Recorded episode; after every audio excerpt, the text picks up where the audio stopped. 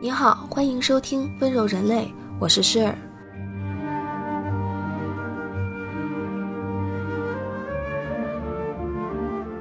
温柔人类是一档不一样的艺术科普。我不想照本宣科那些所有人都能读到的白纸黑字的语句，我想从当代生活的角度出发，为你解读不一样的艺术和历史。一千个读者眼中就有一千个哈姆雷特，我想和你们一起做第一千零一个。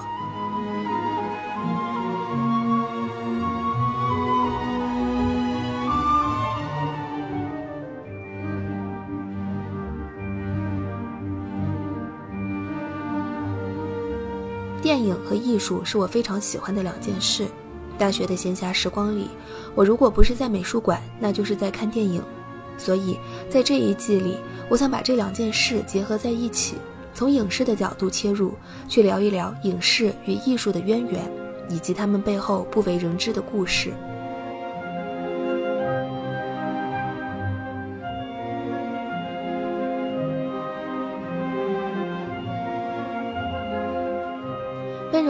同名播客由 Gentle Human 和 Marcast Media 联合制作出品。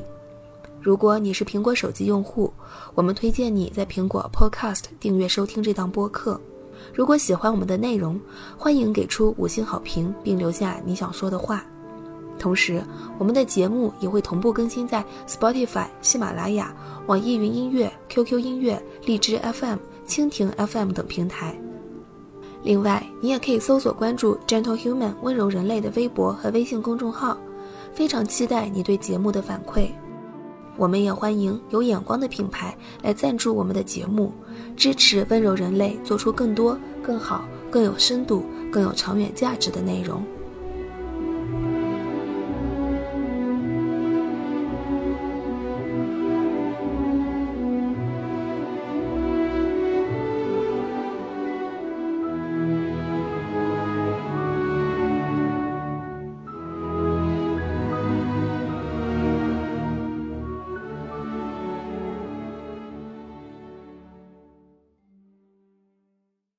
大家好，你们的扯又出现了。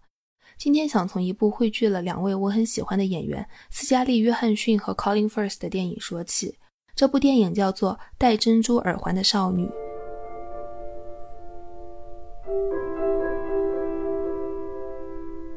如果把戴珍珠耳环的少女这个词条上的发展比喻成一盆花的话，那么拍摄于2003年的电影是花，写于1999年的同名小说就是枝干，作于17世纪的名画《戴珍珠耳环的少女》就是这一株植物的根，是这一切延续400年的文化传承的根源。而17世纪荷兰的黄金年代就是孕育这一株奇葩的土壤。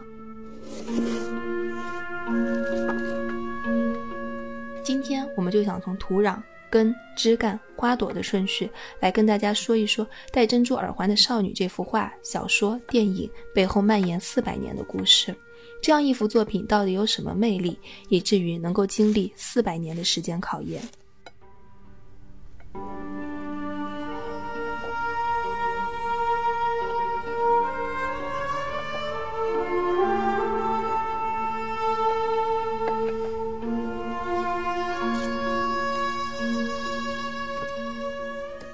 十七世纪的荷兰，家境贫寒的少女来到画家维米尔的家里做女佣。随着时间推移，少女开始对画家的作品产生兴趣，日久生情。少女和维米尔在日常相处和对于画作的交流之中产生了感情。维米尔有家有室，还有十一个孩子。少女深知两人之间不会有结果，但她愿意给维米尔当模特作画，以此留下两人之间感情的痕迹。Your master is a fine painter, Grit. Finest in Delft. He's painted me. Perhaps that will be my epitaph.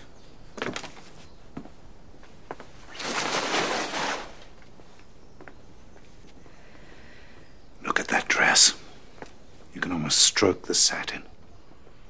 And the wine winking through the glass. 事情的发展脉络是这样的： 十七世纪时，荷兰的画家维米尔做了这样的一幅画《戴珍珠耳环的少女》，这是真的。这幅画也是真实存在的。这幅画后来被称为荷兰的蒙娜丽莎，在此后四百年的时间里享誉世界。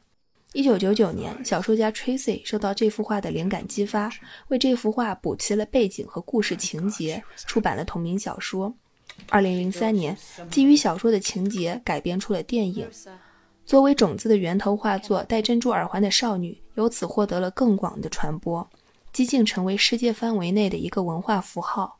它的传播之广，单从微博上有多少女孩子用这幅画的原版和衍生版本做头像就可见一斑。我有时候觉得，关注我的女孩子里都能出一个这样的头像大全。Open your mouth. Sir. Open your mouth.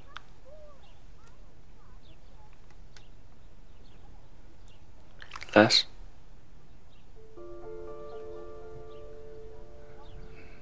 Now lick your lips. 像戴珍珠耳环的少女这样，从一幅名画衍生成文学作品、影视作品，乃至是流行文化符号的案例并不少见。比方说，文艺复兴早期大师波提切利的《维纳斯的诞生》这幅画，维纳斯女神站在贝壳上，从波浪中缓缓升起的一幕，几百年后，当电影技术出现时，被导演搬到了荧幕上，成为了经典一幕。同样是波提切利，他的另一幅作品《春》里面的女主角春之女神。后来激发了十九、二十世纪艺术家 Renee Magritte 对这幅作品进行重现，而这样的画风又影响到了后来的英国的拉斐尔前派，拉斐尔前派又影响了后来的工艺美术，这一条的传承可谓是源远流长。除此之外，还有十九、二十世纪超现实主义画家 Rene Margaret 的作品，这不是一个烟斗。后来，二十世纪的哲学家福柯以这幅画为基础写了一本书，这本书就叫同名。这不是一个烟斗，指出图画和词语之间的关系并非相互肯定或相互否定那么简单。Rene Margaret 的这幅画规避了过去几个世纪中存在于图像和词语之间的排斥或者是对等的这样简单粗暴的行为，从而让视觉艺术进入了新的境界。几年前，来自 Rene Margaret 的老家比利时的奢侈品牌 Delvaux 出了一系列的纪念款手袋来致敬艺术家，其中的一款手袋上印着“这不是一款 Delvaux 包包”，以此来致敬这不是一个烟斗这件影响深远的作品。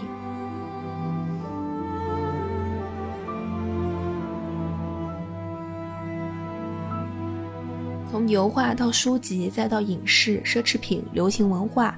社交网络头像、表情包，艺术已不再是过去达官贵人的独享，它就像旧时王前燕飞入寻常百姓家一样，搭着技术发展的便车，渗透了我们生活的每一个方面。这些作为文化现象出现的艺术品，它们几百年来从画布到数据、网络的发展，见证了人类历史的发展。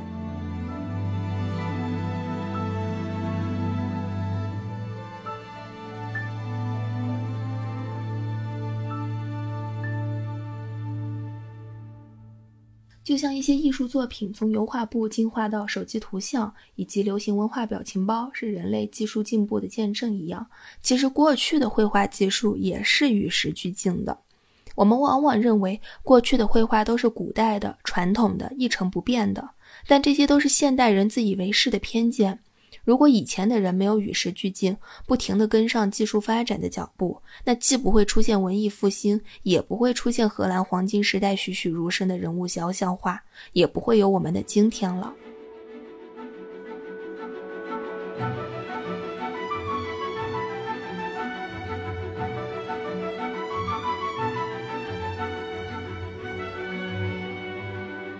维米尔也是一个善用当时先进科学技术的艺术家。在过去的很长一段时间内，艺术家也就是靠画画为生的人，他们和做玻璃的、做镜子的、做眼镜的工匠属于同一个工会。这使得艺术家们能够及时接触到最先进的光学科技。不少艺术家就开始把这些先进的光学科技运用到作画当中。维米尔并不是运用光学作画的第一人，但可能是运用的最好的一个人。维米尔的画以生动著称，尤其是其中细腻的光影变化，令现代的光学镜头都服气。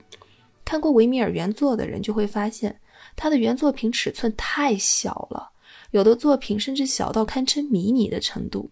这种不太常见的尺寸为后人的研究留下了一条线索，原因之一就是用了小孔成像原理。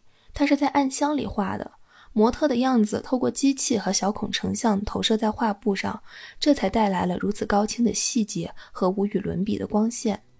Do you know what it is?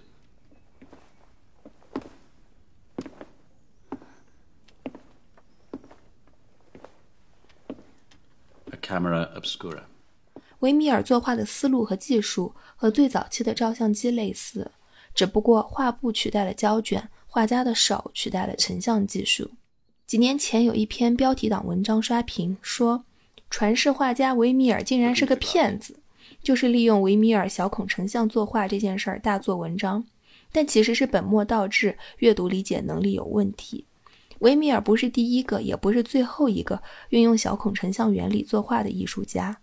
但是，并不是懂得小孔成像原理就能成为大师。大家不信的话，可以自己试一试，看看自己能不能画成那样。就算是受过专业训练的美术科班生，也未必能够做到。You can see.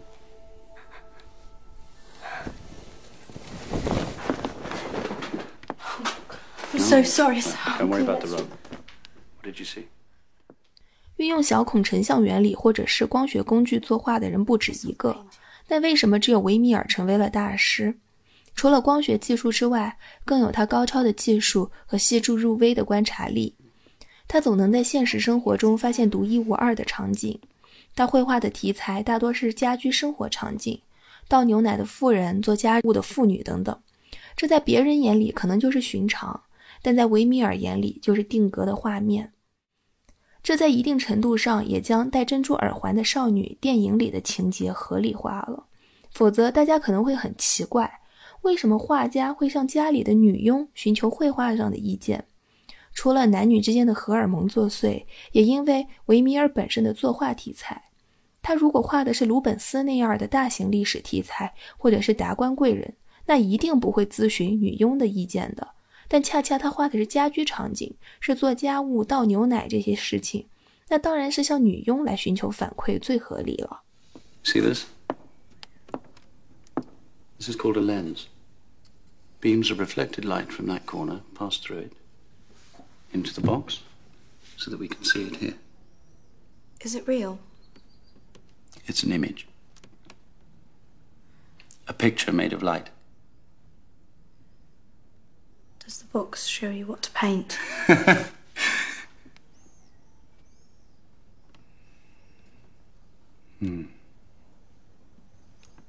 It helps. 构成维米尔大师地位的，不仅仅是当时光学发展的进步， 更是他如入画境的技术，以及他善于发现美的天赋。就像今天的人，就算 PS 用的再熟练，没有创作的激情、天赋，没有对作品的深刻利益和挖掘，也很难做出令人印象深刻的作品。没有这些，空有技术，充其量也就是个美工、制图师。艺术从来都不是独立存在的产物，那创造艺术的艺术家就更不是了。世间的事物往往就是越美妙越复杂。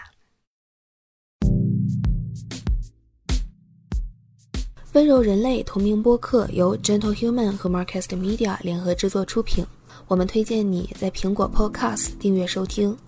如果喜欢这档播客节目，你可以给出五星好评，也可以留言评论。同时，我们的节目也同步更新在喜马拉雅、网易云音乐、QQ 音乐、荔枝 FM、蜻蜓 FM 等平台。另外，你也可以搜索 “Gentle Human” 温柔人类的微博和微信公众号，期待你的关注和反馈。我们也欢迎有意向的品牌来赞助支持这档播客节目。合作联系可发送邮件至 hello at marketmedia.com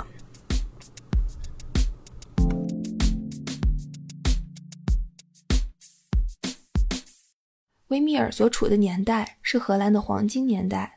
荷兰的黄金年代横跨十六到十七世纪。当时的荷兰不仅贸易繁荣、经济发达，艺术发展也蒸蒸日上。这一时期诞生的艺术大师有闻名遐迩的伦勃朗、维米尔，也有不太为人所知的列文斯、斯特恩、哈尔斯等人。这些人共同构成了艺术上闪耀的荷兰黄金年代。接下来的部分里。我们聊一聊黄金时代产生的大背景。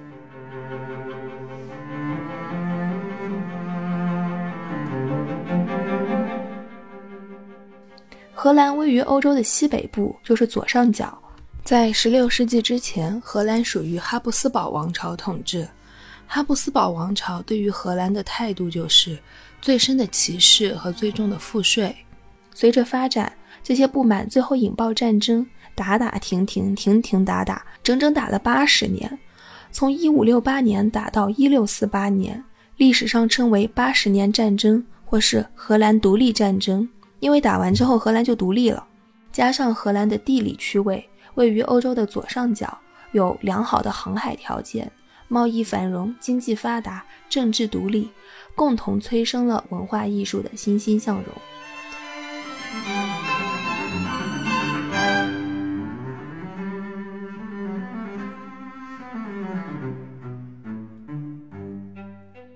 按照以前绘画艺术的鄙视链来看，巨型的历史题材画作站在鄙视链的顶端。比方说，鲁本斯为法国皇后玛利亚·美第奇画的一系列画作，将玛利亚·美第奇融入各种历史大型场面当中。在卢浮宫有一个房间叫做鲁本斯走廊，里面顶天立地的挂满了这二题材的二十多幅巨型历史画作。但是，历史画作因为篇幅巨大，受众往往是达官贵人，而且花费很高，所以受众面其实很小，没有几个画家能够接到这样的单子。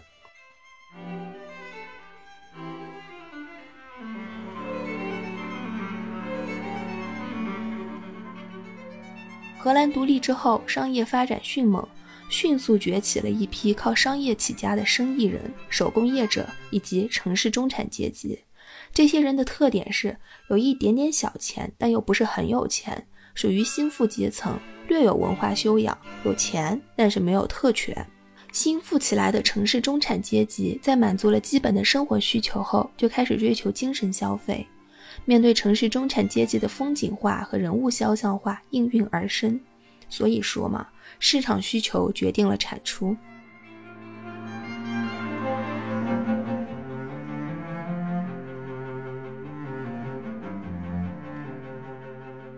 所以一开始的荷兰绘画尺寸都非常小，这就是为了适应家庭的需求。但有一种例外，那就是群像画。群像画往往是某一个工会、兄弟会或是同盟会这样子的一个组织，大家一起凑钱画一张大合影。伦勃朗的名画《夜巡》就是一张群像画，但是这幅画在当时并不被甲方所认可。换位思考一下，每个人都希望自己在大合照里占据 C 位，那凑钱画群像的荷兰人也这么认为，每个人都想有均匀的曝光机会。但是伦勃朗的《夜巡》为了追求艺术上的明暗对比和光线，就使有的人脸部很明亮，有的人的脸部就处在阴影当中，显得很暗淡。那脸处在阴影当中的人肯定就不高兴，出的钱都是一样的，凭什么我的脸就是暗的，他的脸就是亮的，对吧？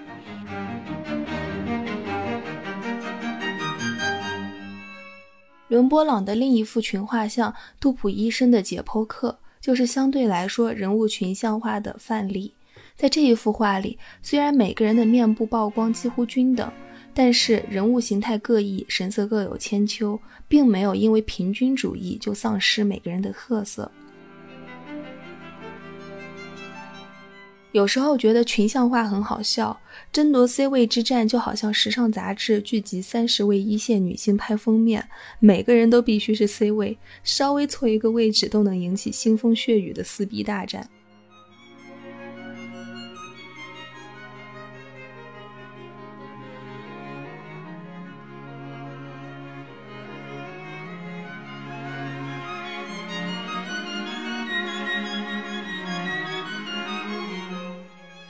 三种类型画就是家庭群像画，说白了就是一张全家福。他们创作的这些画作，单人的肖像画、群像画以及家庭的群像画，还有我没有提到的静物画和风景画，其实都是为了顺应当时市场需求所做出的创作。十六到十七世纪的荷兰之所以被称作艺术家的黄金年代，是因为他们顺应时代发展，积极拥抱科技进步，也善于改进，与大众需求保持一致。时代如果是浪潮，顺应它的人那就是冲浪者，能够总在风头浪尖。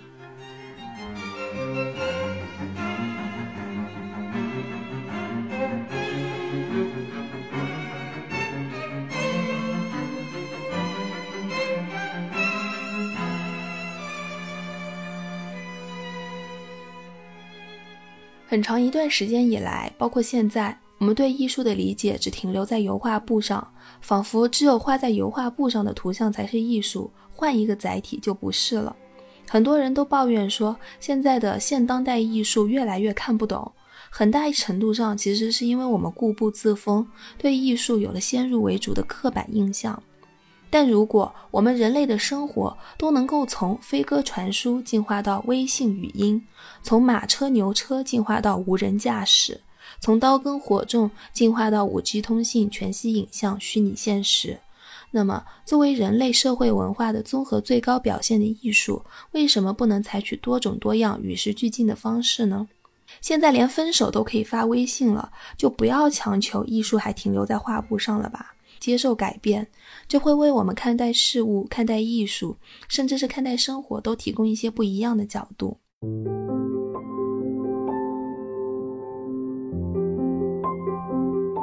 就像我做 Gentle Human 温柔人类的利益一样，从不同的角度去读懂艺术背后的故事，也通过艺术读懂时代的故事。而了解作品背后的信息，是为了协助你去更好的产生共鸣。了解作品的同时，你也在了解时代。你看懂了画，也通过画看懂了自己。既然我们注定要生活在一个科技飞速发展的赛博时代里，那就去拥抱它吧。仿生达芬奇会画出电子蒙娜丽莎吗？让我们拭目以待吧。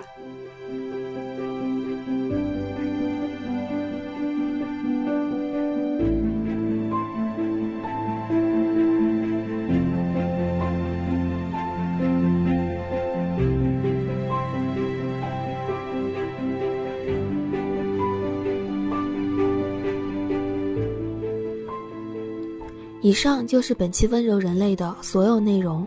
如果你是苹果手机用户，我们强烈推荐你在苹果 Podcast 订阅收听我们的节目。如果你喜欢我们的内容，可以点击五星好评并留言给我们。同时，你也可以在 Spotify、喜马拉雅、网易云音乐、QQ 音乐、荔枝 FM、蜻蜓 FM，或者使用 Overcast、Castro、Castbox、Pocket Cast 等通用订阅型播客 App 收听我们的节目。温柔人类同名播客由 Gentle Human 和 Marcast Media 联合制作出品，我是 Share，我们下期节目再见。